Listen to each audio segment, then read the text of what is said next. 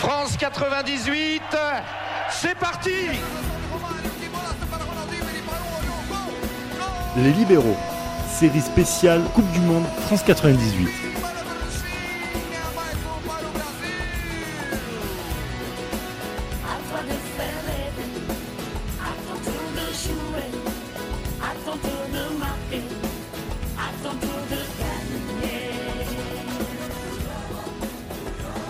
Quelle équipe va affronter le Brésil en finale de la Coupe du Monde 1998 L'équipe de France devant son public ou à la Croatie, cette équipe à la fois surprenante et excitante Quelle équipe va-t-elle écrire l'histoire de son pays en participant pour la première fois à une finale de mondial? Ce sera devant 80 000 personnes à Saint-Denis que nous aurons une réponse à ces questions. Dans ce podcast, Karim, Gilles Christ et Damas vont m'accompagner pour refaire cette formidable affiche. Une affiche formidable donc qui a des allures de nouveauté en cette fin de siècle l'équipe de France, Black Blanc Beurre, en Seine-Saint-Denis, contre une nouvelle nation du football, une nouvelle nation tout court, la Croatie, qui vient à peine de naître. Gilles Christ, on sent une certaine modernité dans cette affiche, presque inédite. On est loin de l'affiche Pays-Bas-Brésil. Ah, veux dire que dans le classicisme, on, est vraiment dans. En fait, c'est l'art contemporain du, football mondial de cette fin de siècle, hein, d'être avec la France, hein, avec euh, tout ce que ça implique, même si là, c'est euh, la quatrième demi-finale de la enfin la, oui c'est ça, quatrième demi-finale de la France en Coupe du Monde. Euh, on va dire que ce match détonateur contre l'Italie, euh, ben ouvre des perspectives sur cette demi-finale et on peut dire, à mon sens, que la Coupe du Monde de la France est d'ores et déjà réussie face à une équipe de, Croatie effectivement, qui, euh, on l'avait évoqué pour les quarts de finale, nous a fait forte impression face aux Allemands. Et, j'allais dire que cette jeune nation qui s'est, on va dire, attirée, j'allais dire, le, le cœur du public, notamment du camp de base de Vittel, où les, les, Croates ont, justement donc su faire en sorte de, de partager le cœur de, des habitants de Vittel entre la Croatie et l'équipe de France. Non, on est vraiment sur, sur une affiche où on a une force collective, défensive très importante du côté de l'équipe de France qui peine à concrétiser des occasions, mais on a aussi une équipe de Croatie qui techniquement est l'héritière de, ces devanciers yougoslaves et qui montre clairement que la continuité de cet Euro 96 et de la compétition qu'ils ont, qu'ils ont faite au cours de ce mondial, c'est voilà, que en fait c'est une demi-surprise, mais voilà, on est, on est vraiment dans le, dans le vif du sujet aux portes de la finale. Et c'est vrai, comme tu l'as dit, c'est dans le 9-3. Hein, c'est, c'est, le Sandy Style qui, qui ressort aujourd'hui. L'équipe de France est en demi-finale de sa Coupe du Monde. C'est déjà un succès, comme le dit Gilles Christ, ou tout autre résultat qu'une finale est un échec, Karim? Non, non, là, on est c'est pas c'est pas un tirage favorable, mais disons que on aurait pu tomber sur euh, sur bien pire, bien que la Croatie soit la la, belle surprise de, de, cette Coupe du Monde. Là, euh, vu la qualité de match qui a été réalisé contre l'Italie, à notre niveau, il faut il faut vraiment aller au bout. On a on a les armes on a les armes pour. Euh, on l'a vu face aux face aux Italiens qu'on a le qu'on a un mental de, de gagnant, qu'on a les joueurs qu'on a l'axe de Saï, euh, petit Zidane, euh, Djorkaeff, franchement, on, a de quoi, les embêter, même si en face on a une belle équipe avec euh, une jeune Croatie hein, qui, a eu son, indépendance qu'en 91 et qui, qui présente un bon capitaine, Boban. C'est une équipe vraiment sexy sur le papier, mais là on a, on a de gros arguments pour être, pour être performant contre, contre la surprise de cette Coupe du Monde. D'autant plus que jusqu'à présent, le parcours français, en plus d'être un sans faute, et de très bonne facture, Damas.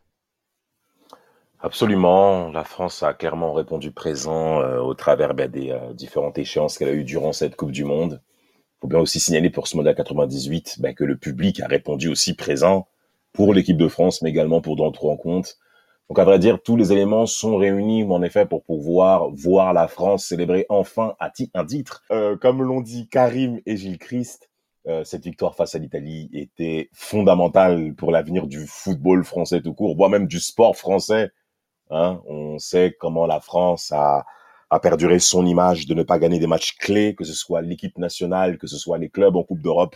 On sait que ce genre de rencontre a, on va dire, a amené un déclic colossal à l'image de la France face à ces grandes compétitions. Et quoi de mieux que de le faire à Saint-Denis? Et là, on affronte une équipe croate euh, qui était, bah, faut le dire aussi, hein, euh, la, la, grande colonne vertébrale de la de, de, de, la de la République yougoslave, même en termes de football. Et c'est pas que dans le football que les Croates aussi se sont démontrés sur le sport des Balkans, au basket, au handball. Donc il y a une vraie culture sportive. Au waterpolo, merci Gilles. Euh, on, on, va affronter une vraie culture sportive au cours de cette demi-finale de Coupe du Monde. Hein et euh, c'est vrai que la Croatie n'était pas l'équipe la plus médiatisée, c'est une évidence euh, pour le titre mondial, mais on va rapidement s'apercevoir qu'en effet, on n'a pas affronté n'importe qui. Et Snovimir Boban, bon, après, je sais que Karim va confirmer mes propos, n'était pas loin d'être dans les dix meilleurs joueurs mondiaux de l'époque. L'équipe de France en demi-finale de Coupe du Monde, c'est un refrain que l'on connaît déjà, Gilles Christ, tu l'as mentionné, mais cela ne s'est jamais bien déroulé pour eux par le passé. Qu'est-ce qui va faire que cette fois ça va changer ou pas?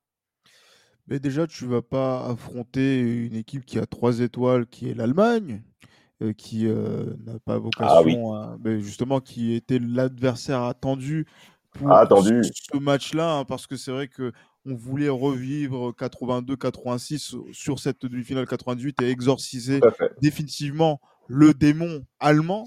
Ce sera pas pour cette fois-ci parce que les Allemands ont disparu de la compétition grâce aux au, au Mais c'est vrai que euh, la France a euh, aujourd'hui, euh, dire, voilà, cette possibilité de, de, rentrer définitivement dans l'histoire en accédant pour la première fois en finale de Coupe du Monde. Et voilà, il n'y a pas aussi le Brésil hein, dans, dans, cette partie du tableau. parce que voilà, donc du coup, c'est là on voit que c'est quelque chose où le, France-Brésil, c'est quelque chose que l'on attend dès justement dès le tirage au sort. Et voilà, quand tu n'as pas le Brésil ou l'Allemagne qui ont été les équipes qui ont battu l'équipe de France sur les trois premières demi-finales, eh ben, tu peux te dire que quand tu as tapé l'Italie en quart de finale, que j'allais dire les perspectives pour évoquer une finale sont, sont là. Mais après, derrière, on, l'a dit, hein, c'est tout le long de la compétition. Euh, la compétition de Marcel Desailly, de la défense, euh, Barthez, euh, Lizarazu, euh, De Sailly, Blanc. Blanc, De Sailly n'ont jamais perdu ensemble. Exactement, mais j'allais dire les quatre, les quatre avec Thuram, mm. n'ont pas encore perdu ensemble. Donc c'est-à-dire qu'il y a quand même une certaine, j'allais dire, complicité qui s'installe. Et, et, voilà, donc l'équipe de France a ce bloc-là défensif de cinq joueurs qui sont déjà très fondamentaux. Et aussi, il faut parler aussi de nos milieux de terrain qui ont été d'un niveau sur le quart de ah finale que, que, sont Deschamps et, et, surtout Emmanuel Petit aussi qui, qui fait une compétition remarquable au, milieu de terrain. On, est, on, est vraiment sur, voilà, donc sur des points forts hein, par rapport à ça. Et bien évidemment, le retour de Zinedine Zidane qui, on a, qu'on a vu en jambes contre, contre l'Italie et qui justement est amené plus on va avancer dans la compétition, plus on, on attend ce geste qui va faire la différence. Il n'est pas encore arrivé de façon concrète. Hein, je parle du but hein, euh, concrètement, mais euh, plus on avance dans la compétition et on ne peut pas se dire que Zidane ne peut pas être déterminant. Est-ce que ce sera sur cette demi-finale? C'est toute la question. Mais en tout cas, il y a les arguments, comme disait Karim euh, en, début d'épisode, pour aller en finale et que ce soit la seule issue possible. Tu le disais, euh, les Allemands qui ont toujours martyrisé les Français, c'est les Croates qui ont martyrisé les Allemands sur cette compétition, les Croates qui vont jouer les, Français. Ça peut être aussi euh, un mauvais signe, parce qu'il faudrait quand même qu'on insiste un peu sur cette sensation croate euh, qui fait un formidable mondial. C'est le fruit d'un excellent travail effectué depuis l'indépendance d'Amas. Absolument, la Croatie n'a cessé de croître euh, bah, depuis l'indépendance 1991. La FIFA et l'UEFA reconnaissent l'équipe croate à l'échelle footballistique. Cette fois-ci, euh, la fédération croate est reconnue en 1993 et depuis cette date, on a affaire à une équipe bah, qui va clairement s'imposer déjà à l'échelle européenne comme je l'avais dit précédemment, euh, cette équipe croate composée pour la plupart l'équipe déjà yougoslave déjà de base. Euh, et, et, et, au travers de cela, bah, il y a déjà l'Euro 80, l'Euro 96 où les choses vont clairement s'imposer avec une victoire très importante sur le territoire italien lors de cette euh, lors des éliminatoires. On sait que les éliminatoires des fois peuvent être redondants pour certains. À l'époque, ce n'était pas le cas. Mais à l'époque, on n'avait pas non plus les données pour euh, regarder ces matchs-là. Franchement, si j'avais des chaînes, la RAI, Das Erste avec l'Allemagne, la BBC, on aurait tout donné pour regarder les matchs, euh, même en décalage horaire et tout. ça, c'est une petite anecdote du passé. Mon daron, il, mais qu'est-ce que tu regardes à la télé Il y avait Écosse-Allemagne et tout. mais, mais, mais, il parle même pas français. Qu'est-ce que tu regardes Si papa, laisse, laisse, laisse, pose questions et tout. C'est pour vous dire à tel point que c'était très sérieux les éliminatoires pour moi durant l'époque libéraux. Et euh, en effet, ils vont faire une grande sensation en allant battre l'Italie à domicile. Hein, donc c'est quelque chose quand même de très important. En finissant premier de la poule en 96, on sait le quart de finale 96 à l'Euro, euh, battu par les Allemands de mon Mathias Samer. Donc ça, ce sont des choses qui sont quand même importantes en causant quand même de certaines difficultés à cette équipe euh, allemande. Et l'Euro 80 et, et ensuite vient le Mondial 98 où il termine, c'est vrai, derrière le Danemark qui s'est fait humilier à l'Euro 96. Hein, on a même traité un des podcasts là-dessus et on a été remarquablement ébloui bah, par le niveau technique de cette équipe croate. On peut déjà commencer à mentionner certains noms, si vous le permettez, messieurs. Vous avez déjà dit Zlovimir Boban, bien entendu, mais il y a euh, Asanovic, hein, qui, techniquement a un rôle extrêmement important en tant que milieu relayeur de cette équipe croate. Les deux joueurs de couloir majeurs avec Jarni et Stanic, et comment oublier bien entendu Robert, Robert Prozinecki, hein, euh, ex joueur du Real Madrid de Gilles Christ, où on aura en effet certaines choses à dire. Hein. Moi, je, je, je... Il y a, il y a des choses à mon avis pour ma part où Papa Blazevic doit, doit, doit, rendre des comptes.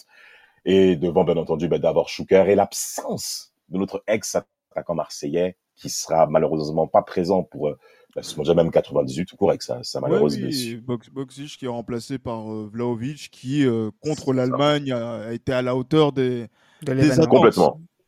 Complètement. D'ailleurs, avant de laisser la parole, Reda, moi je tenais à dire la, déception que j'ai eue de la défaite de la main en quart de finale 98.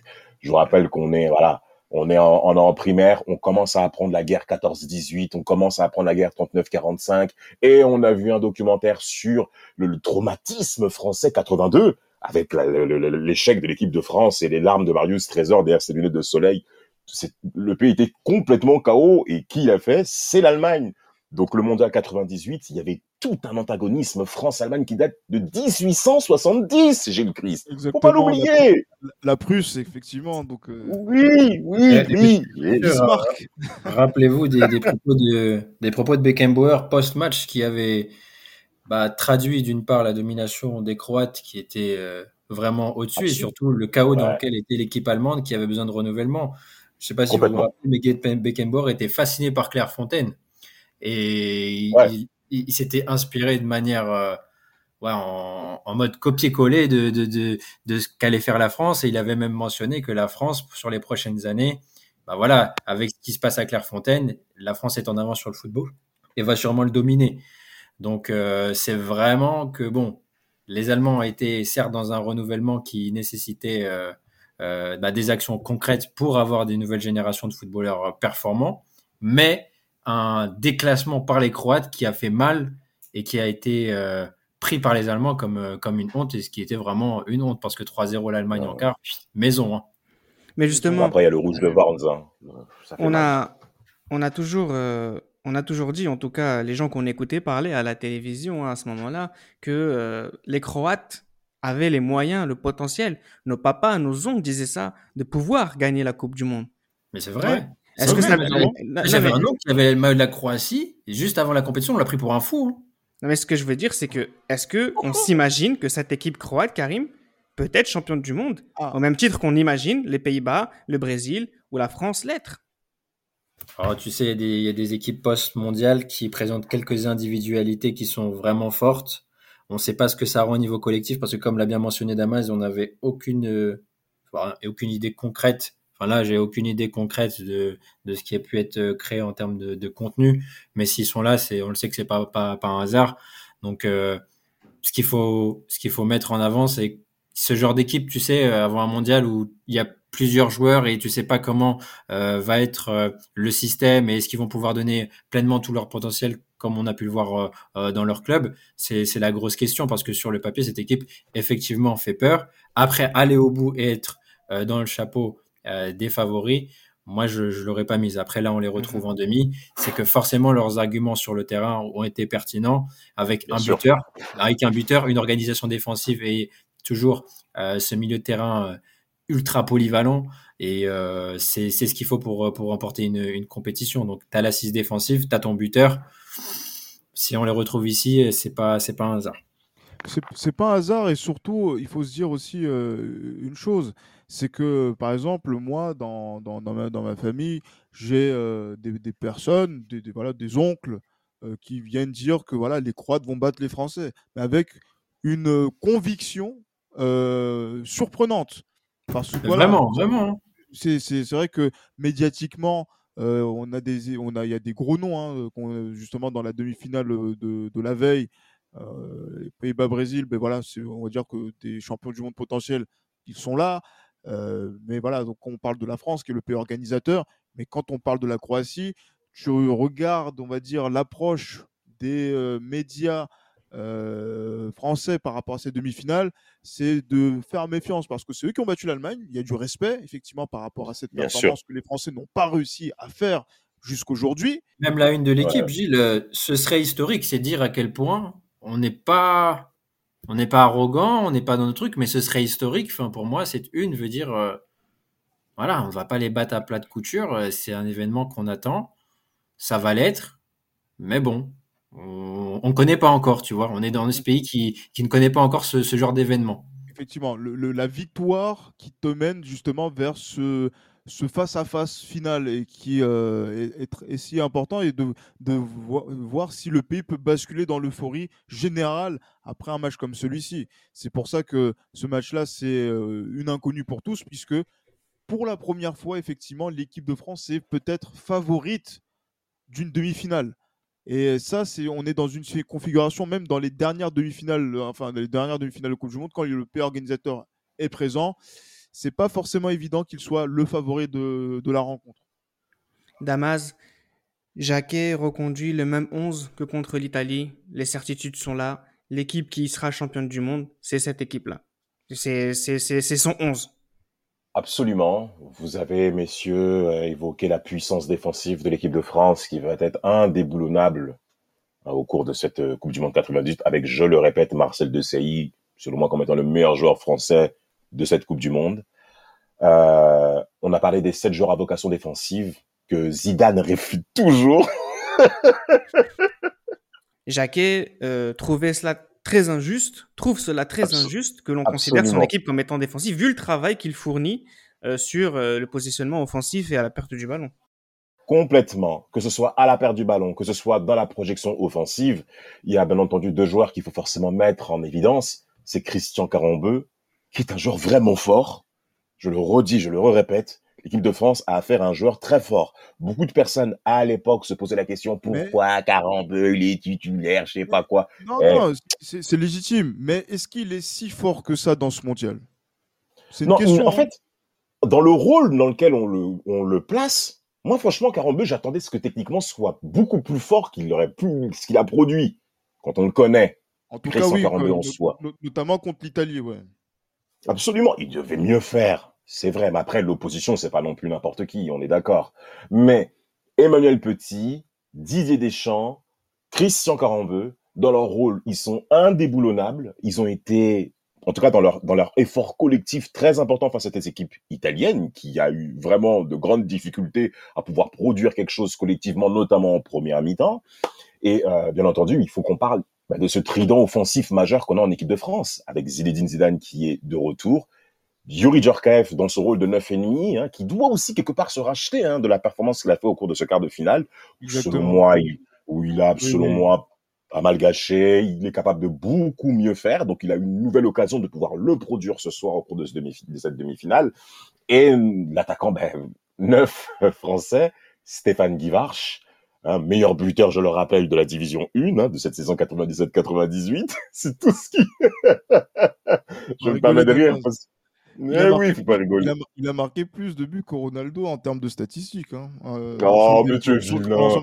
C'est pas gentil. Non, mais c'est vrai, il faut, faut, faut le dire parce que c'est vrai Est-ce que. que, que sur le solidaire, est-ce que sur le solidaire européen, c'est la même chose? On sait très bien l'indice, euh, on connaît oui, l'indice. non, non, non, clairement, mais c'est parce qu'il a marqué beaucoup en Coupe de France, en Coupe de l'UEFA, En championnat de la Ligue, en Coupe Intertoto. Donc c'est vrai que tout ça qui est cumulé, euh, voilà, c'est pas ça qui fait un soulier d'or européen, évidemment, puisqu'il a, voilà, donc il a une vingtaine de buts euh, Une simplement vingtaine de buts. euh, en- sur les années 87-98. Mais c'est vrai que c'est l'attaquant, euh, ben, c'est le, le, le neuf. euh, que, que- voilà, dont on a, enfin, je dis pas dont on a besoin, mais qui est là et qui on va dire, le plus à plus même de performant. pouvoir, euh, oui, voilà, le plus performant, le plus à même de pouvoir marquer des buts. Il revient Absolument. quand même d'une incroyable blessure euh, contre, contre l'Afrique du Sud. Euh, il est revenu contre, euh, voilà, contre l'Italie, euh, où il a pesé, il a essayé de peser de, de- de son- de tout son poids dans, dans- dans la, dans la rencontre, et ça aurait pu même mal tourner euh, si le coup de coude qu'il a fait sur Cadavaro était, avait été Ouais. comptabilisé par l'arbitre. Ah Mais oui. voilà. Eh oui, oui. Et donc, du coup, Ah voilà, il, est, il est là. Je pense qu'il est aussi frustré de ne pas avoir marqué. Non, donc, ouais. euh, même là aussi, on se dit, Guy Varche, c'est quand est-ce qu'il va débloquer le compteur?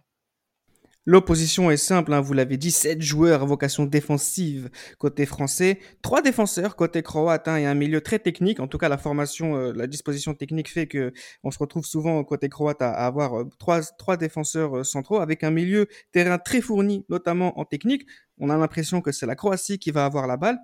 Siro euh, Blazevic, le coach euh, de la Croatie, qui connaît très bien le joueur français hein, pour avoir coaché Oui. Nantes entre C'est ça. 1988 et 91. Il connaît très bien De Sailly. Il connaît très bien Didier Deschamps. Deschamps.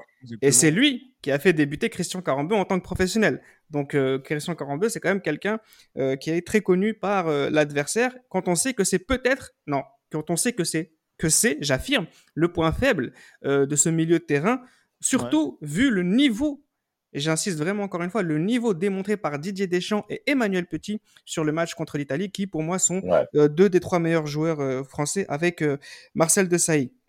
toujours. Euh, celui qui fait débuter Carambeu, je le disais, cette équipe croate qui a l'ambition, encore une fois, de- de- d'avoir le ballon contre l'équipe de France. On a vu dans les précédents épisodes, notamment contre le match contre l'Allemagne, que les Croates n'avaient aucun tabou, aucun complexe à jouer les grandes nations. De quoi finalement euh, Karim les Français doivent avoir peur sur cette rencontre-là face aux Croates qui sont sans aucun complexe, contrairement aux Français qui, un, sont fatigués du match précédent et deux, doivent absolument jouer la finale de la Coupe du Monde chez eux.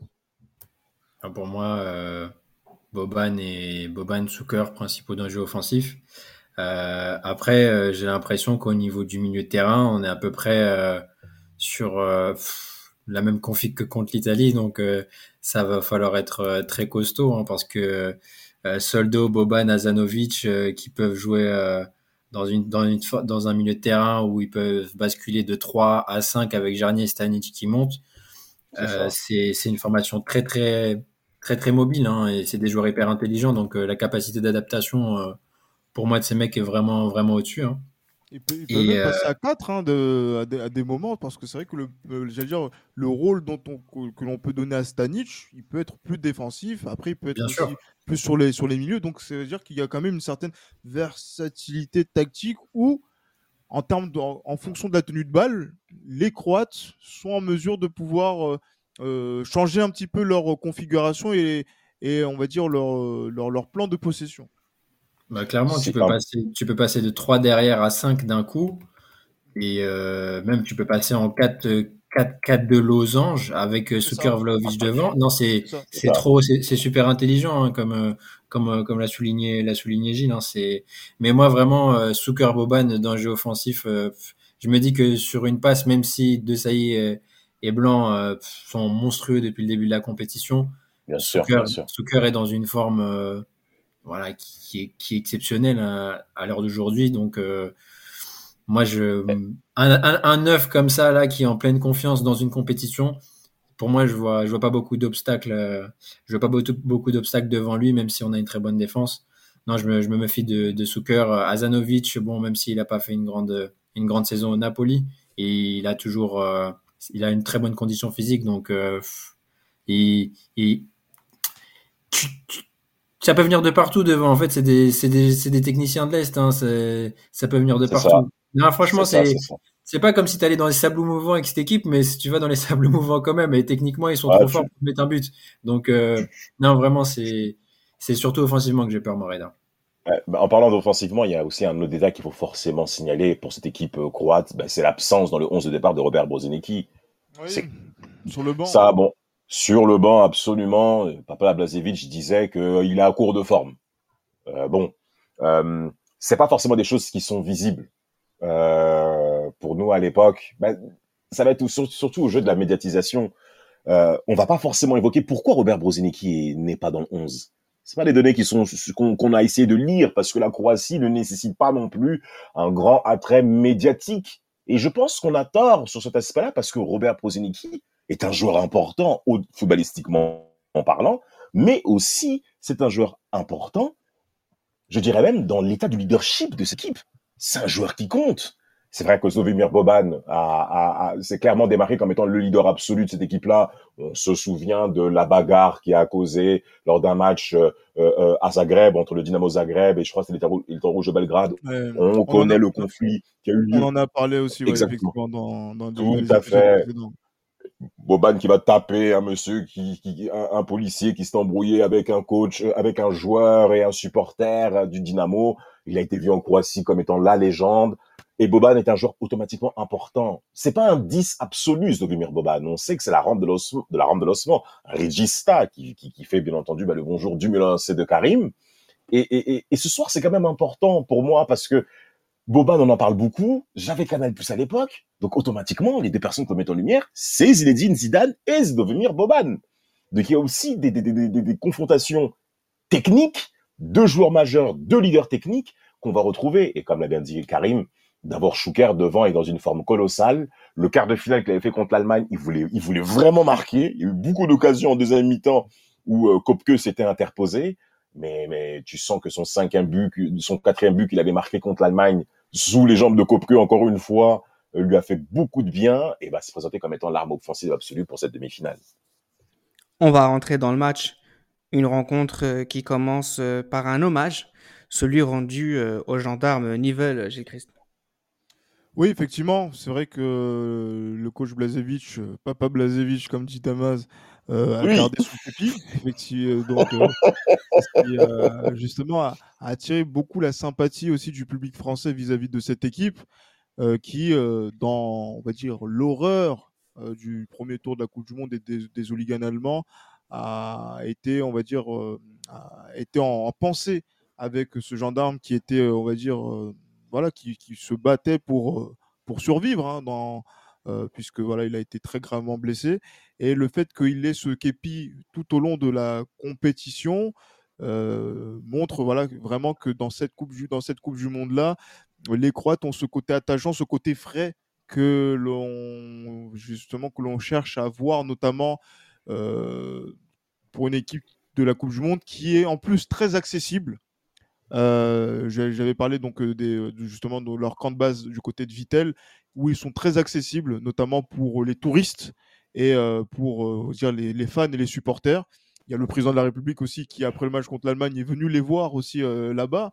le président de la République qui, voilà, qui, a, voilà, qui a été qui a, suivi le match également euh, contre, contre l'Allemagne euh, depuis les tribunes. Donc, euh, on est face à un moment historique, on est face aussi à, un moment aussi émotionnel où il y a de l'attachement par rapport à cette équipe-là. Et d'une certaine manière, j'ai envie de dire que en France, peut-être qu'on est content d'avoir cette équipe de Croatie en face, non pas parce qu'elle est facile à jouer, loin, de là, mais parce que en fait, on n'est pas dans un contexte qui sent la poudre euh, pour l'équipe de France dans, cette Coupe du Monde où en fait on sent que ça va être, être un match au couteau contre les Allemands. Là, contre la Croatie, c'est un match de foot où en fait tu es à 90 minutes de rentrer dans l'histoire. Je divise euh, la première mi-temps en, deux parties. Je dirais euh, avant et après la blessure de Carambeu. Les Français commencent très bien le match. puis petit à petit, on les sent comme un peu lourds euh, ils s'effondrent de plus en plus, hein, surtout face à des Croates qui se montrent euh, inépuisables. Quelle est ton analyse euh, de la première partie de la mi-temps, Karim? Moi, je vois qu'on est, tu l'as bien dit, on est bien rentré dans le match. Euh, on est bien rentré dans le match. Moi, je vois des, Croates qui quand même font des fautes sur euh, Zizou. Donc, euh, on sent que voilà, ils, sur nos leaders techniques, ils, savent ils, savent d'où vient le danger. Donc, forcément, faut, faudra les réduire à néant ces mecs-là. Donc, ils ont bien compris qu'on est dans un contexte de demi-finale. Donc, ils créent un peu, ils les font vite redescendre en fait et ils essaient de calmer un peu les premières minutes, les premières minutes françaises. Après, moi, je vois des je vois quelques espaces euh, côté français. Je vois une frappe d'Azanovic. Je me dis, bon. Pied droit, ouais. Ouais, ouais. Je, je me dis, bon, Azanovic qui vient dans la surface comme ça, c'est bon, voilà, c'est pas très rassurant, mais bon, il faut bien qu'en concéder quelques fois. Euh, la blessure de Carambeu, euh, bon, moi, je, je, depuis le début de la compétition, je suis pas le plus convaincu du monde, mais bon, voilà, c'est pas, c'est pas ce qui me fait le plus peur. Et euh, non, je, je, je, vois que ça part sur un match qui commence à, à être, à être serré. Zizou 4 ses frappes. Mais bon, je suis pas. Moi, je, je, quand je vois la première mi-temps, je me dis que ça peut aller aux prolongations en toute franchise. Mmh. Ah, franchement, franchement. Ah, Karim, ta lecture. J'allais dire, euh, c'est vrai que quand je la, la, déclinaison en deux parties de, de Reda, moi je pensais que sur la, la première, les 20 premières minutes, les 20-25 premières minutes françaises, on sent quand même une équipe de France qui est aussi bien rentrée dans son match que contre l'Italie, qui a bien des sûr. intentions et qui justement concerné et qui voilà, qui sait quel match il est en train de jouer. Et euh, c'est important. Et c'est vrai que quand, euh, comme tu disais, Karim, euh, Zidane 4 ses frappes, euh, que voilà, on sent qu'en en termes d'intention, il y a une équipe qui est présente et qui fait bloc ensemble et qui avance de façon très compacte. mais après, après, moi, je, je, pense que quand voilà, est passé voilà, ce, ce, ce, cette première partie de rencontre, la deuxième partie de rencontre, on voit qu'il y a euh, une sorte d'accordéon. Je ne sais pas si ça coïncide avec la sortie de, de Carambeu par rapport à Henri et son je positionnement. Pense. Parce qu'en fait, pense, on oui, voit oui. que, en fait, voilà, on, par rapport à, en fait, on a l'impression qu'Henri n'était pas prévu à ce moment-là et que, en fait, dans la configuration, donc des champs petits, et après, derrière, est-ce que voilà, comment on, fait cette animation offensive avec Zidane et, Djorkaeff pour euh, soutenir Guy Varche Est-ce qu'on est dans cette euh, configuration-là ou on doit faire en sorte que Henri soit plutôt un milieu droit, comme euh, l'était euh, Christian Carambeu Et donc, du coup, là, on voit que cette équipe fait l'accordéon. Il y a des écarts, des mètres dans lesquels justement les Croates sont au milieu, arrivent à gérer et commencent à prendre leur marque dans la rencontre. Et franchement, en termes de tenue de balle et de technicité, sur la, sur la fin de première période, tu te dis que. Il y a un favori et un outsider et c'est pas ce qu'on croit. Exactement. Absolument. Et qu'en et qu en fait, les Français ont commencé petit à petit à se tétaniser et que les Croates ont commencé à, à, à produire leur jeu et que s'ils continuent comme ça, on sait comment ça peut finir, comme ça a fini contre les Allemands. Mais euh, voilà, donc 0-0 euh, à la mi-temps dans mon esprit, quand tu regardes la rencontre, tu te dis Ah merde, les Croates, c'est costaud. Et au moment où ils vont marquer, ça va faire mal. Ouais, mais les, les occasions sont plus françaises, moi, de, de ce ah, que oui, je retiens. Vraiment, les, les oui, frappes cadrées, les, les arrêts, oui. les sorties sont françaises. Tu vois, il y, a, il, y a, il y a Soccer, il me semble que quand il reçoit une balle au point de pénalty, il fait un drop. Euh, mais je me, en fait, moi, je me sens pas inquiété à, à ce moment-là, tu vois. C'était une de mes questions que j'avais proposé que j'allais poser à Damas notamment, c'était de dire est-ce que l'entrée d'Henri a plus bousculé les Français que les Croates? Tactiquement, on a clairement perdu en vigueur sur l'entrée de Thierry Henry parce que il n'a pas le même rôle que Christian Carambeu. C'est vrai que on pouvait critiquer Christian Carambeu par rapport à son essor technique, à son apport technique au jeu offensif français, mais on s'est aperçu que sa sortie avait notamment ben, des conséquences négatives par rapport à l'organisation collective de l'équipe de France dans cette faculté à se replacer sur le terrain. Et regardons un petit peu le milieu croate par rapport à ces trois joueurs qui sont au milieu. Boban, Soldo, Asanovic. Asanovic, dans sa zone, dans les 20-25 premières minutes, il avait Carambeu sur le dos. Et on sait que Carambeu, à la récupération du ballon, ça peut être du très très haut niveau, ça peut être très intéressant. Ça, son absence amène justement à ce qu'Asanovic peut se projeter beaucoup plus, alors c'est vrai, Karim l'a mentionné, il y a eu son tir dans la surface de réparation où il ne cadre pas pied droit, qui est également ben, sur la partie droite de la surface. En plus, c'est même pas son Ouais. pied majeur en soi. Oui, souci. sûr. Mais le fait que Karambeu ne soit pas là bah, permet également à Boban et à, à Sanovic bah, de pouvoir avoir plus de temps à pouvoir construire bah, l'élan offensif croate. Ah, ils avaient grave du temps. Hein. Mais exactement sur la deuxième partie, sur la deuxième partie de la première mi-temps, la présence de Thierry Henry, à qui c'est pas son rôle primaire, bien entendu, c'est c'est pas dans ses caractéristiques de jeu, bien qu'il ait 20 ans à l'époque. C'est pas le rôle d'Henry de faire la récupération de Carambeu. Eh ben, sur cet espace-là, on s'aperçoit bah, que les Croates, peut-être qu'ils n'ont pas d'occasion importante dans cette première mi-temps, mais il est très important pour eux, dans leur jeu collectif, d'avoir le ballon et de le faire tourner au milieu de terrain. Ça, ils savent le faire. Des passes relais, ils savent le faire entre le milieu et l'attaque sans pour autant se projeter. Le fait qu'ils aient le ballon au pied et qu'ils peuvent à la rigueur faire des échanges sur entre les milieux défensifs, les milieux centraux et les défenseurs, c'est très important pour eux. Et sur cette deuxième partie de, première mi-temps, ils ont pu le faire. Et d'ailleurs, on a commencé à reculer. Et mais Jacquet va, va même péter les plombs dans les vestiaires. Il va dire les frères, on est bien durant les 25 minutes. Après, on commence à reculer, on ne sait pas pourquoi. Donc en fait, qu'est-ce que vous voulez, messieurs? Il les met face à leurs responsabilités. Et c'est pour ça que cette deuxième mi-temps va être très intéressante à observer. Il s'est passé quoi dans les vestiaires de Chris Parce qu'on a senti qu'il y a eu, euh, il, y a, quelque chose qui, a, qui, a dû, qui, a, dû, se dire, il y a quelque chose qu'il fallait qu'il se dise. Oui, clairement, et c'est vrai que par exemple, euh, par la suite, hein, dans, je dire, dans, dire, aux abords de, de, ce match, euh, par exemple, un Henri Émile ou même un Philippe Bergerot a, a vu un Elmé Jacquet qui était particulièrement remonté euh, au moment de, regagner les vestiaires et qui était très très très en colère, notamment sur, euh, sur la, fin de cette première euh, période. Et c'est vrai que cette discussion-là, dont on aura aussi les, tenants et les aboutissants après la compétition, permet de comprendre la colère de, d'Aimé Jacquet, où en fait, voilà, il explique qu'il y a une certaine nonchalance euh, de la part de l'équipe de France qui n'arrive pas justement donc à faire bloc comme elle a su le faire dans les premières minutes et qui laisse jouer les Yougoslaves, enfin les Yougoslaves, les, euh, les Croates. Euh, et justement, déployer leur jeu, s'échanger le, justement donc les, les ballons, euh, Zanovic prendre le contrôle du, jeu avec un Deschamps qui est particulièrement emprunté, qui ne n'aide pas énormément à Emmanuel Petit qui euh, lui se démène, hein, euh, même il court, beaucoup. Hein. Ah, clairement, et c'est vrai ah, qu'il fait un match qui est, qui est quand même remarquable à ce niveau sur la première période mais Deschamps n'est pas forcément au niveau. Et là, en fait, voilà, il dit ouais, vous avez peur de quoi? Vous avez peur de qui?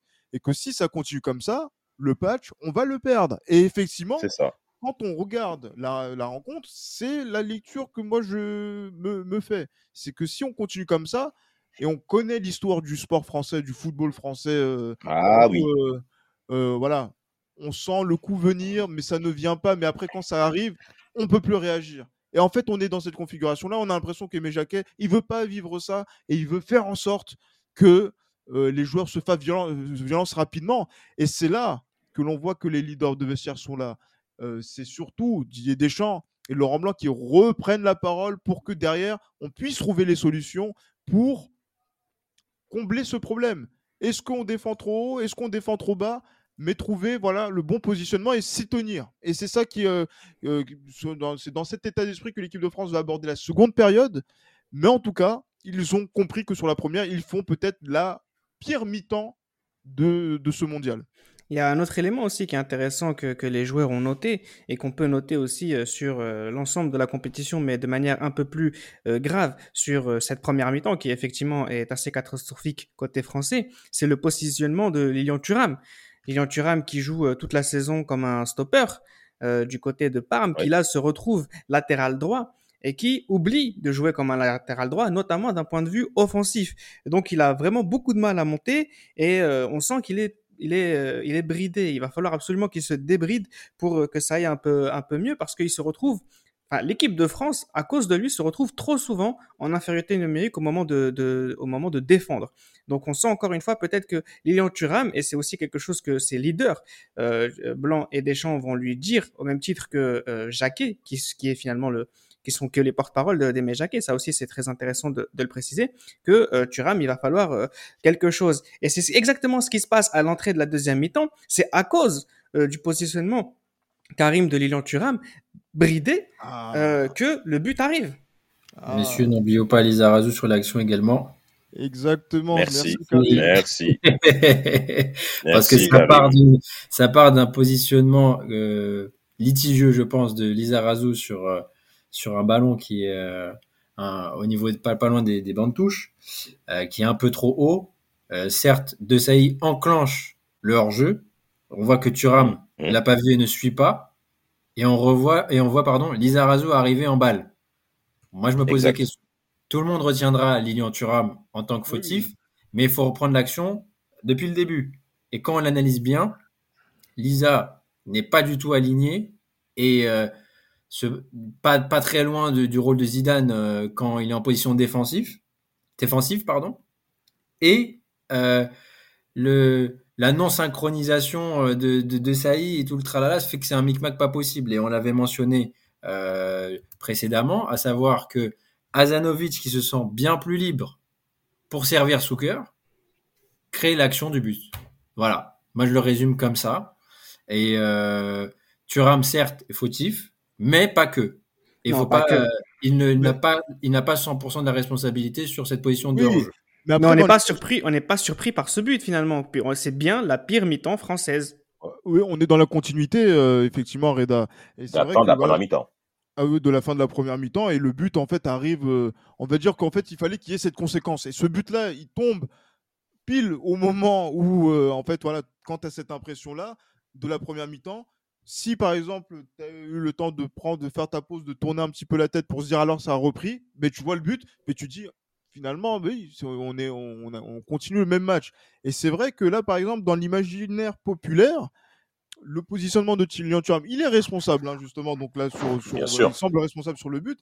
Mais quand on regarde, euh, on fait on fait arrêt sur image, on voit que euh, que Souker, au moment où il, il part, il n'est pas hors jeu. Il n'est pas hors jeu par rapport à Thuram, effectivement, par rapport à Lizarazu et même par rapport à Marcel Desailly. Donc euh, Qui C'est part vrai trop que- tard. voilà, et donc en, en gros, oui, dans- en termes de, de synchronisation, Soukar a bien senti le coup et euh, il marque ce but là encore au pied gauche avec le contrôle et l'enchaînement qui est Incroyable. un enchaînement de, j'allais dire oui, d'un joueur de classe internationale. Et, De haut euh, niveau. de, de très haut- de- de haut niveau, effectivement. Ah, c'est, c'est, effectivement, c'est pas. C'est, le- c'est le- un des attaquants du Real Madrid qui, qui fait ce type d'action. Donc, euh, Ah Toujours plus, hein. ce n'est pas une Ah. surprise. Même en Le champion 98, d'Europe, hein. Ah, Le champion ouais. d'Europe, Karim. Eh, mais oui, même s'il est sur le banc, même si, mais, mais- et qu'il rentre en cours de, de rencontre, il est là euh, dans, dans cette finale. Et, euh, oui, voilà. Et, et- et- et tu vois, et c'est c'est un but que l'équipe de France prend. Et là, l'équipe de France peut, j'ai l'impression, enfin recommencer son match. Voilà. Ils ont éteint le logiciel sur la fin de première période, dans, le, dans, les, dans les 20 dernières minutes. Maintenant, il faut, il n'y a pas trop le choix. Il, soit il faut se réveiller vite, parce que sinon, si les Croates font ce qu'ils ont à faire, ils sauront faire la différence euh, techniquement pour déjà nous faire chier et en plus euh, derrière aussi euh, au niveau du comportement faire en sorte de nous faire sortir progressivement de la rencontre. Donc du coup il faut se réveiller très vite parce qu'un Mais 0 messieurs, c'est, c'est- je pense que c'est, la première fois que l'équipe de France s'est menée au score. absolument, c'est la première fois. Reda, c'est quand même incroyable. En fait, là, on vient de cette séquence du match qu'on a vu, 20 dernières minutes de la première mi-temps et le but dès la reprise. On vient de voir une équipe de très très haut niveau. Elle n'a pas besoin de se créer multitude d'occasions et de situations dangereuses pour marquer. Et par rapport à la sortie de Carambeu qu'on a signalé, la rentrée de Thierry Henry, regardez même l'action comment elle se déroule. Ballon perdu par Zidane. Stanic qui récupère, il donne à Asanovic. Asanovic fait l'horizontale sur le milieu français sur au moins 5 à 10 mètres. Et il fait une passe décisive d'une passe à, une passe à mi-hauteur croisée sur l'appel de Souker qui est redoutable. Ah, ah, mais, mais, mais, mais quelle passe C'est un, problème de coulissement côté français au, au milieu de terrain. Parce. On, on a vu, bah, comme je l'ai mentionné, côté Bantouche, Lisa, euh, Deschamps et Petit de mémoire sont sur le joueur.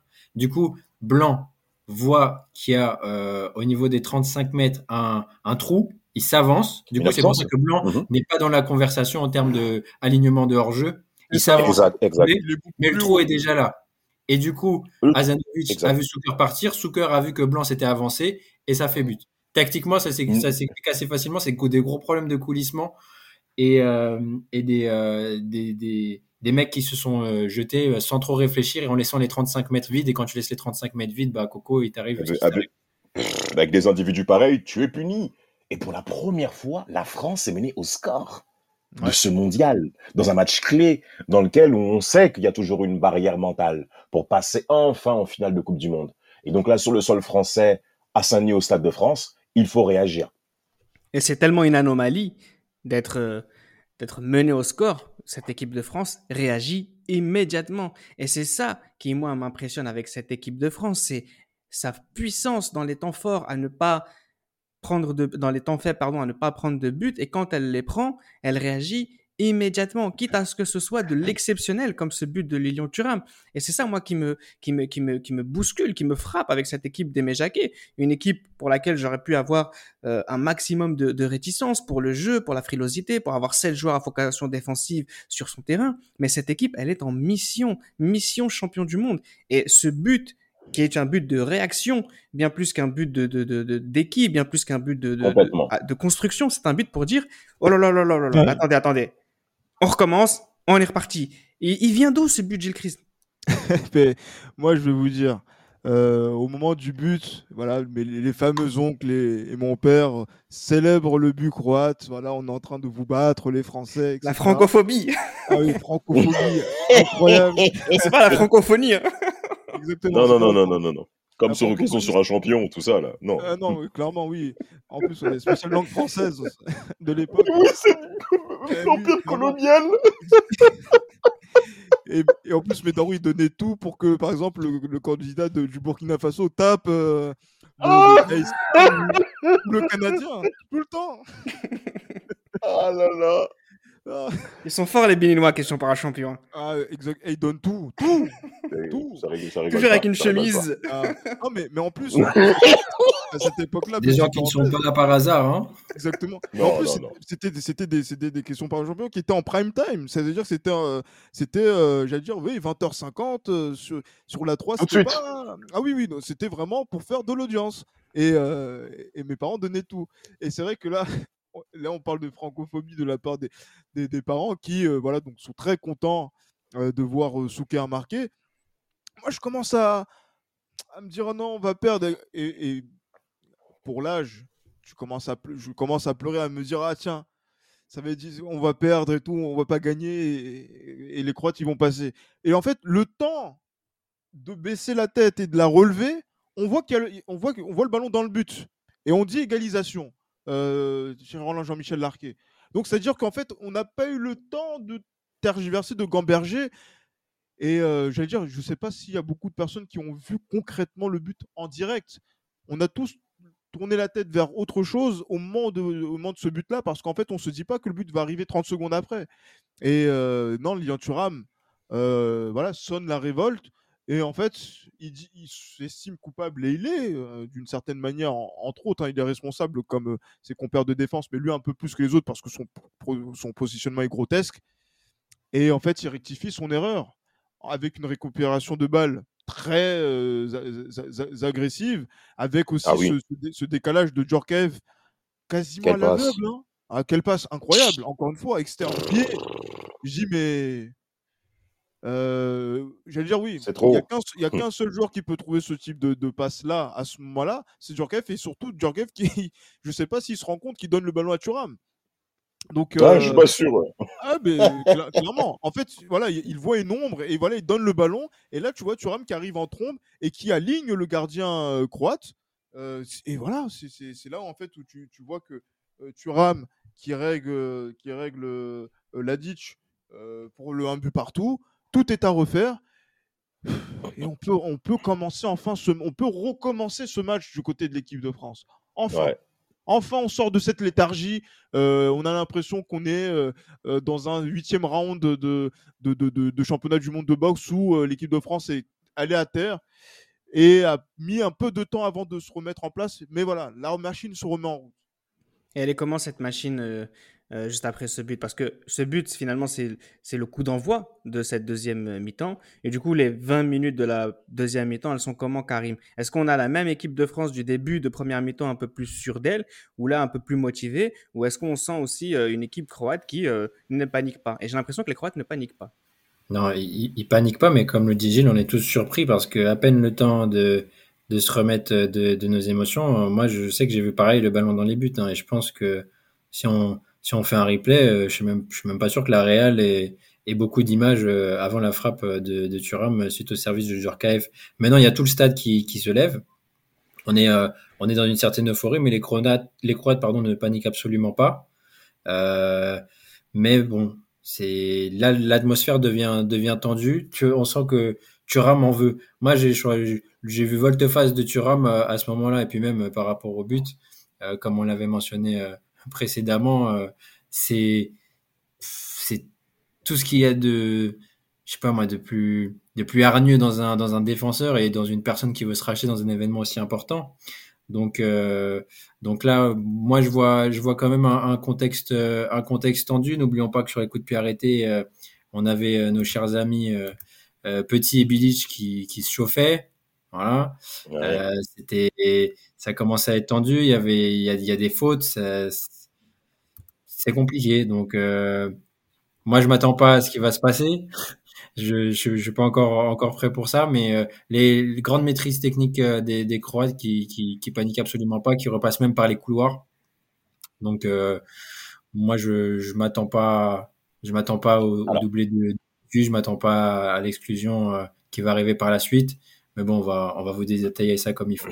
Cette équipe de France ne peut pas perdre, Damas. Impossible. Elle est trop forte. Et même l'exceptionnel, comme un doublé de Lilian Thuram, devient réel avec cette équipe de France. C'est incroyable. Les ressources euh, mentales, les ressources spiritualo-physiques de cette équipe, c'est tout simplement exceptionnel. Euh, c'est vrai que l'ouverture du score croate avait, avait vraiment jeté un vrai coup de froid sur la France entière en elle-même, sur toute la compétition.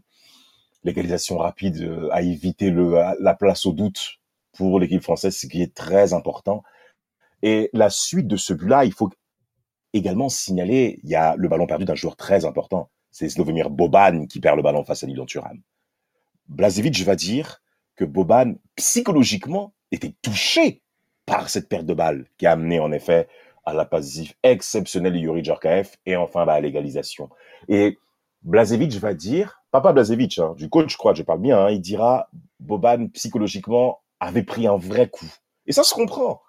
Euh, tu ouvres le score, tu perds le ballon aux abords de tes 18 mètres 50 et ça mène à l'égalisation française. Il y a peut-être pas une euphorie française qui s'emporte, mais on commence à gagner pas mal de duels après l'égalisation, justement. Donc il y a un élan français qui repart d'aplomb. C'est une évidence. Mais on s'aperçoit que les occasions ne sont pas forcément présentes, bien qu'il y ait eu cette égalisation française. Et il y a quand même un changement qui est important dans cette deuxième mi-temps avant le deuxième but, messieurs, c'est la sortie de Boban, en fait. Boban sort. C'est quand même un, un, un, un moment important et on, et la personne, le joueur qui rentre, j'ai même oublié son nom d'ailleurs, mais c'est pas le même joueur majeur, on le sait. Et il y a toujours Proziniki qui est sur le banc. Mais Proziniki est toujours sur le banc. Ça veut dire que Blazevic fait quand même confiance à ces hommes de base qui sont quand même présents en sortant souvenir Boban. Et la France, malgré tout, ne se crée pas autant d'occasions. Et quand on regarde le deuxième but, Non.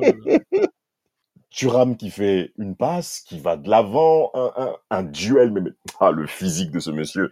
Et ce tir pied gauche inattendu, Reda. Qui pouvait penser que Thuram pouvait tirer comme ça? Non, mais, mais c'est trop C'est un but- d'attaquant, l'équilibre il est vraiment parfait. hein. Ah, vous, là. Combien de mecs qui partent pour, qui partent pour faire un 1-2 parce qu'il veut faire un 1-2 avec Thierry Henry C'est va ça. chercher la balle dans les pieds du défenseur qui euh, est dans sa surface de réparation. Enfin, c'est Ah oui, clairement. C'est Il est resté défenseur. Mais, mais Jarny qui, qui, qui, s'est- en fait, on, voilà, on- ils s'en ils s'en débarrassent comme du n'importe quoi. C'est incroyable. Et, Non. mais mais l'enchaînement de la frappe. Et en plus, regardez comment euh, Ladic est loin de la balle. Loin. Sur Mais sur- vraiment. sur une frappe pied, pied faible et tout. Je dis, c'est pas possible. C'est, Il est trop loin. mais c'est en termes de force spirituelle, non, Da- Damas, euh, oui, effectivement, c'est un but qui sort littéralement de nulle part. De l'ordinaire. Mais C'est il- pas c'est- c'est- possible. Mais regardez même, mais regardez même le langage corporel de Thuram après son doublé. Il est au sol, lui-même il sait, il sait que, Oui. en fait, mais oui, Après le premier but, il y Oui. avait les larmes. Et après, quand. mais oui, parce qu'il sait qu'il est responsable où- sur l'ouverture du soir croate. Il sait qu'il est responsable. Il le Et sait. là, et c'est là où vous voyez, messieurs, la réalisation française est la meilleure en termes de réalisation footballistique. C'est le gros plan sur lui juste après. Non, c'est trop. Tellement Il est au sol et tout. Non, Ah ouais, non, c'est trop. Lilian Ah Thuram, oui. c'est la génération qui arrive en 94 avec Zinedine Zidane. C'est la même année. C'est des mecs 72. Ils ont 26 ans, ces, ces- ces deux individus. Ouais, ça, tout à fait. Donc, donc, et donc là, le doublé que met Lilian Thuram est très important pour son avenir en équipe de France. Faut pas l'oublier, ça. On pouvait clairement te sanctionner. On se sait, on sait ce qui s'est passé en 94. On sait que Aimé Jacquet s'est passé de joueur important pour sa nouvelle épopée qui a commencé donc 94 jusqu'au mondial 98 et il s'est passé de joueurs très importants. Lilian Thuram, à mon avis, sait l'impact qu'a eu ce doublé-là. Il suffit de le voir au sol. Son expression corporelle, Reda, c'est trop. Il, il- il fait pas ça pour faire le bon en plus. Hein. Non, non, non, non, non, non, pose non, vraiment non. la question de comment il a fait pour marquer qu'un but pareil. Ah, c'est trop. Cette euh, équipe, avec ce genre de but, ne peut pas être champion du monde. C'est la question que je me pose. Mais en même temps, ne je peut me pas, dis, ne pas être champion du monde ou Ne pas, ne pas, ne pas, Reda. elle ne peut pas ne pas être championne du monde. Voilà. Ne- cette équipe ne peut pas être cette équipe ne peut pas ne pas être champion du monde avec ce genre de but. C'est éminemment quelque chose qui c'est tellement exceptionnel que l'exceptionnel ne peut se terminer que par une étoile sur le maillot à, la finale de, cette compétition. C'est ce genre de but qui me font penser ça. Mais en même temps, juste après, je me dis merde. Le meilleur joueur, mon joueur préféré, le plus fort. Enfin, je dis ça dans la mesure où ce que Laurent Blanc dégage euh, comme sérénité dans cette équipe. Oui, de ça y est, le meilleur joueur français de cette compétition, cette équipe de France euh, tant défensive. Mais Laurent Blanc, c'est un charisme que personne d'autre n'a, même pas Didier Deschamps, selon moi, en tout cas d'un point de vue sérénité. Et si c'est notre joueur le plus serein qui parvient à tomber dans le piège de quelqu'un qui cherchait ça depuis le début. Tu as parlé de déjà euh, des, des titillements qu'il avait avec Emmanuel Petit. Il n'attendait que ça. Et c'est Emmanuel Petit qui craque. Je ne m'imagine pas jouer une finale de Coupe du Monde sans le pilier Laurent Blanc quand on sait que Laurent Blanc et Marcel Desailly et les autres ne perdent jamais.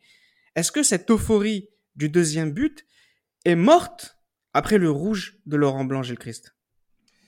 Ben, disons que c'est- vrai que même lui, euh, je sais pas en fait comment Laurent Blanc, euh, c'est vrai qu'il y a ce plan terrible où en fait on voit euh, au moment où il prend le rouge euh, qu'il est même désolé et même je pense qu'il est même plus désolé de lâcher son équipe euh, dans les dernières minutes de la rencontre plutôt que désolé pour sa personne. Et c'est nous, public, on va dire, qui, et observateurs, qui avons vu justement donc cette simulation on va dire, ou sinon amplification donc de, de douleur de, de Bilic, qui avons compris et qui avons eu de la peine pour Laurent Blanc de perdre l'opportunité de jouer le match des matchs suprêmes pour un joueur comme lui, à savoir une finale de Coupe du Monde. Mais après, c'est allé tellement vite, justement, que Laurent Blanc sait qu'il a fait un truc. Et c'est vrai qu'il le, disait que quand l'arbitre s'est écarté, justement, donc entre les joueurs, il savait qu'il allait prendre un avertissement. Mais quand le rouge est sorti, il n'a même pas eu le temps de pouvoir s'exprimer en espagnol auprès de lui pour pouvoir peut-être l'apaiser et on va dire changer la nature du carton. Le carton a été dégainé trop vite. Et c'est vrai ce que l'on peut dire, c'est que l'arbitre n'a pas fait preuve de discernement euh, dans le sens où il sait, euh, Monsieur Garcia Aranda, euh, l'arbitre espagnol de la rencontre, que quand il donne un carton rouge, il empêche un joueur, quel qu'il soit, de jouer le match le plus important de sa vie, à savoir une finale de Coupe du Monde. Donc, Bien sûr. pour qu'il y ait un rouge direct, il faut vraiment que les choses soient vraiment très claires et nettes, ce qui n'était pas forcément le cas dans, dans cette action. Ok, Blanc donne un coup. Ok, Blanc euh, euh, rentre dans la provocation croate sur une action offensive. C'est bon de le préciser, offensive de la part de, de l'équipe de France. Mais bon, c'est euh, c'est tellement frustrant. Mais euh, Le mais carton voilà. rouge, qui a effrayé Didier Deschamps, qui explique la nature, en plus de la fatigue, de la qualité de son match, qui n'est Ah pas digne de cette équipe de France qui va être championne du monde, Ah oui, oui. qui veut être championne du monde. Contraire, voilà, ça explique un peu le niveau de la première mi-temps. Laurent Blanc est tombé dans ce rouge. Il est tombé dans ce rouge, mais c'est un rouge direct. Donc, c'est-à-dire que euh, Blanc avait un peu plus de marge. Il prend un carton jaune Oui, oui, et voilà, l'affaire continue. Mais là, c'est vrai que Deschamps, lui, dès le- la sortie du quart de finale, on lui dit euh, Deschamps, euh, vous avez un- déjà un carton jaune. Si vous prenez un autre carton jaune contre la Croatie, vous n'allez pas jouer la finale. Comment vous allez jouer? Et Il a dit qu'il était habitué à jouer comme ça. Ça ne va pas l'empêcher de mettre l'impact qu'il faut, mais il va faire attention. Et c'est vrai qu'un Deschamps qui fait attention, c'est un Deschamps qui joue à Il n'a plus l'économie grand-chose. et qui n'a plus grand chose, effectivement. Et c'est vrai que c'est, ça montre, voilà, ça, ça montre, on va dire que c'est, les phases à élimination directe ont été un petit peu en dents de scie pour Deschamps. Un huitième où il n'a pas forcément été très bon, un quart où il a été au, au niveau de la rencontre, notamment face à ses collègues et coéquipiers italiens, Collègue Et de travail, bien sûr. Où il est, est en dessous. Donc, ben, c'est vrai que c'est une gestion particulière qui a joué des tours à certains de, voilà, donc à certains joueurs. Et voilà, la chance de l'équipe de France, c'est d'avoir pu préserver Deschamps, mais d'avoir perdu Blanc, c'est un peu terrible. Mais on sait que dès son expulsion, on sait qu'avec le bœuf qui rentre, ben, on, a ce qui va assurer la relève pour une éventuelle finale. Oui, parce que euh, Aimé Jacquet, il n'a pas le temps. hein. Tout de suite, il sort euh, Yuri Djorkaeff pour faire rentrer euh, Franck Leboeuf. hein. Ça reste sa philosophie. Aucune équipe ne peut gagner quoi que ce soit sans une assise défensive certaine. Et c'est voilà, ok, j'ai un défenseur central qui est parti. Je vais pas jouer à trois avec. Non, non, non.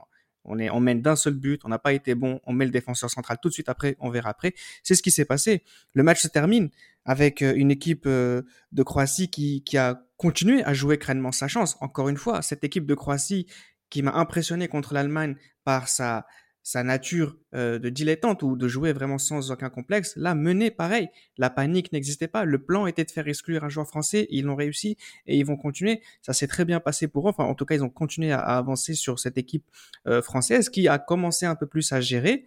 Zidane avait euh, le ballon qui aurait pu tuer le match. sur une formidable action côté gauche croate qui ne cadre pas sa frappe. Zidane qui euh, qu'est-ce qu'on peut dire de, son match euh, rapidement, Karim? Euh, Zidane, Zidane, moi je l'ai surtout vu, enfin vu. Moi c'est dans les dernières minutes avec Thierry Henry quand on a changé de configuration où à la fin il était, il était un petit peu éteint, mais ça c'est des matchs un, peu bâtards où il y a beaucoup de densité dans, l'axe et, sur sa zone. Mais n'oublions pas, n'oublions pas pardon qu'il a été remué en première mi-temps. hein. je crois qu'il a 4-5 tirs, dont sur les 4-5, tu en as au moins 4 qui sont, qui sont cadrés, qui, qui peuvent euh, inquiéter le gardien, même si elles sont lointaines. Hein. Et euh, il finit le match avec euh, lui et Henri devant. Donc euh, c'est le match d'un c'est le match d'un d'un 10 en demi-finale de Coupe du Monde. C'est soit tu étais à la place de Djorkaeff et tu faisais briller quelqu'un. Bon, c'était pas lui, mais en tout cas, ça a été un.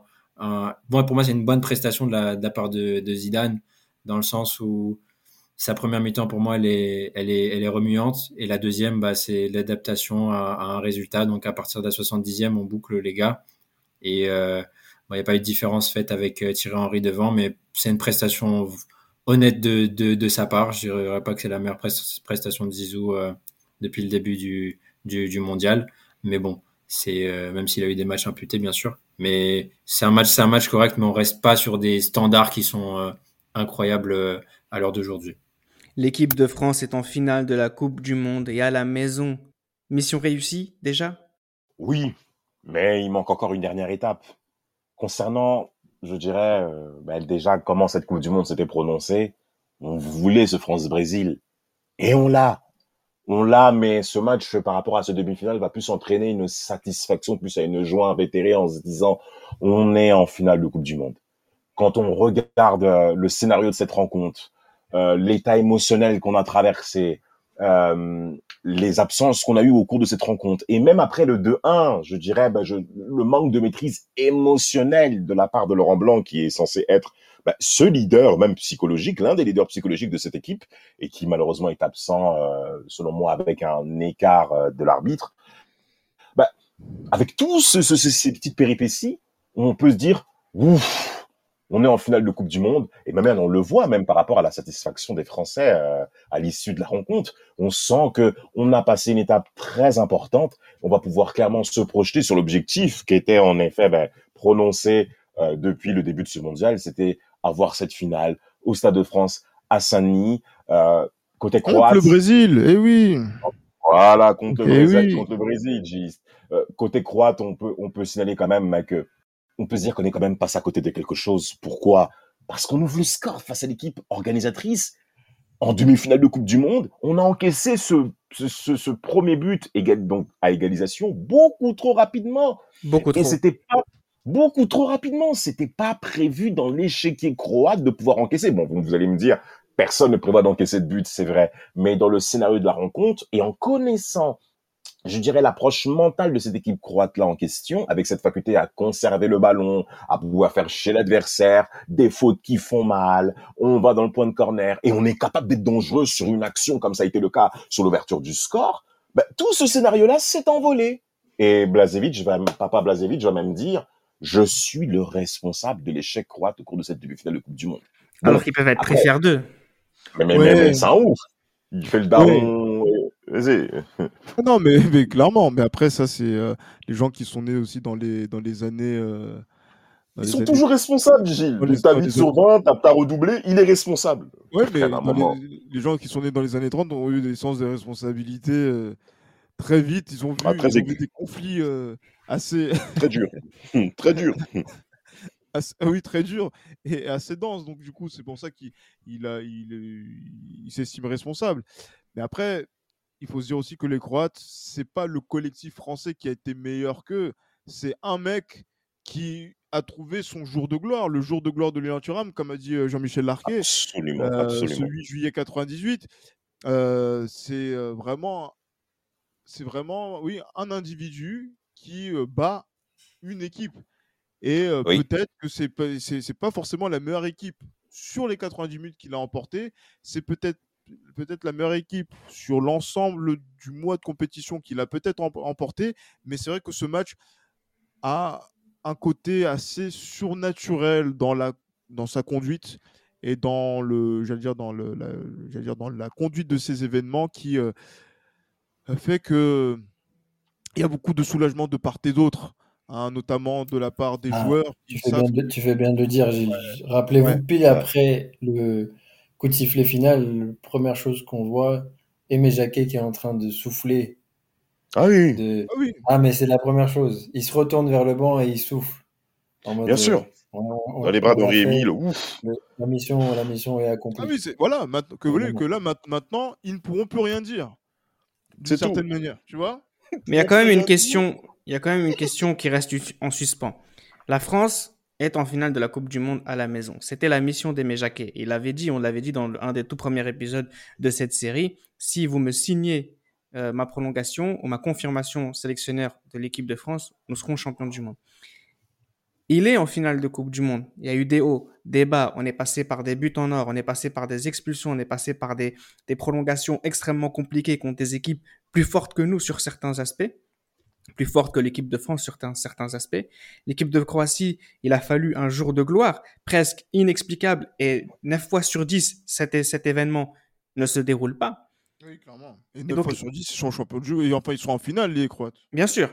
Donc là, la seule question qui reste en suspens, euh, surtout dans le contexte de l'époque, et notamment pour des gens qui peut-être sont un peu extérieurs à l'idée à, à, à l'équipe de France, c'est est-ce que l'équipe de France en l'occurrence sans Laurent Blanc, quand on sait qu'on va jouer contre l'attaquant de cette fameuse équipe, c'est est-ce que l'équipe de France est capable de battre le Brésil? C'est la seule question qui reste. C'est même pas être champion du monde, parce que évidemment, Gilles Christ le dit souvent, c'est que pour être champion du monde, dans son parcours, il faut battre le Brésil à cette époque-là.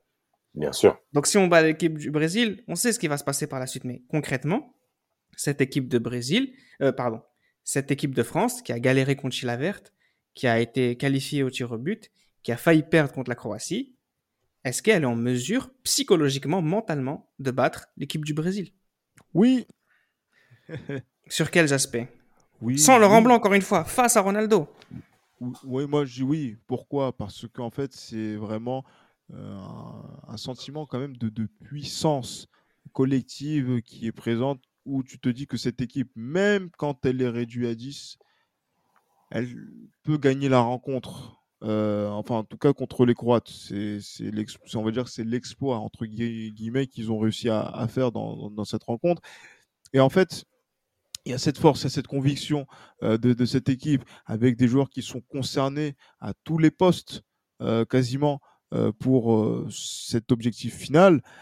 Et en fait, il semble un, j'allais dire, insubmersible. Voilà, c'est le mot que je voulais trouver.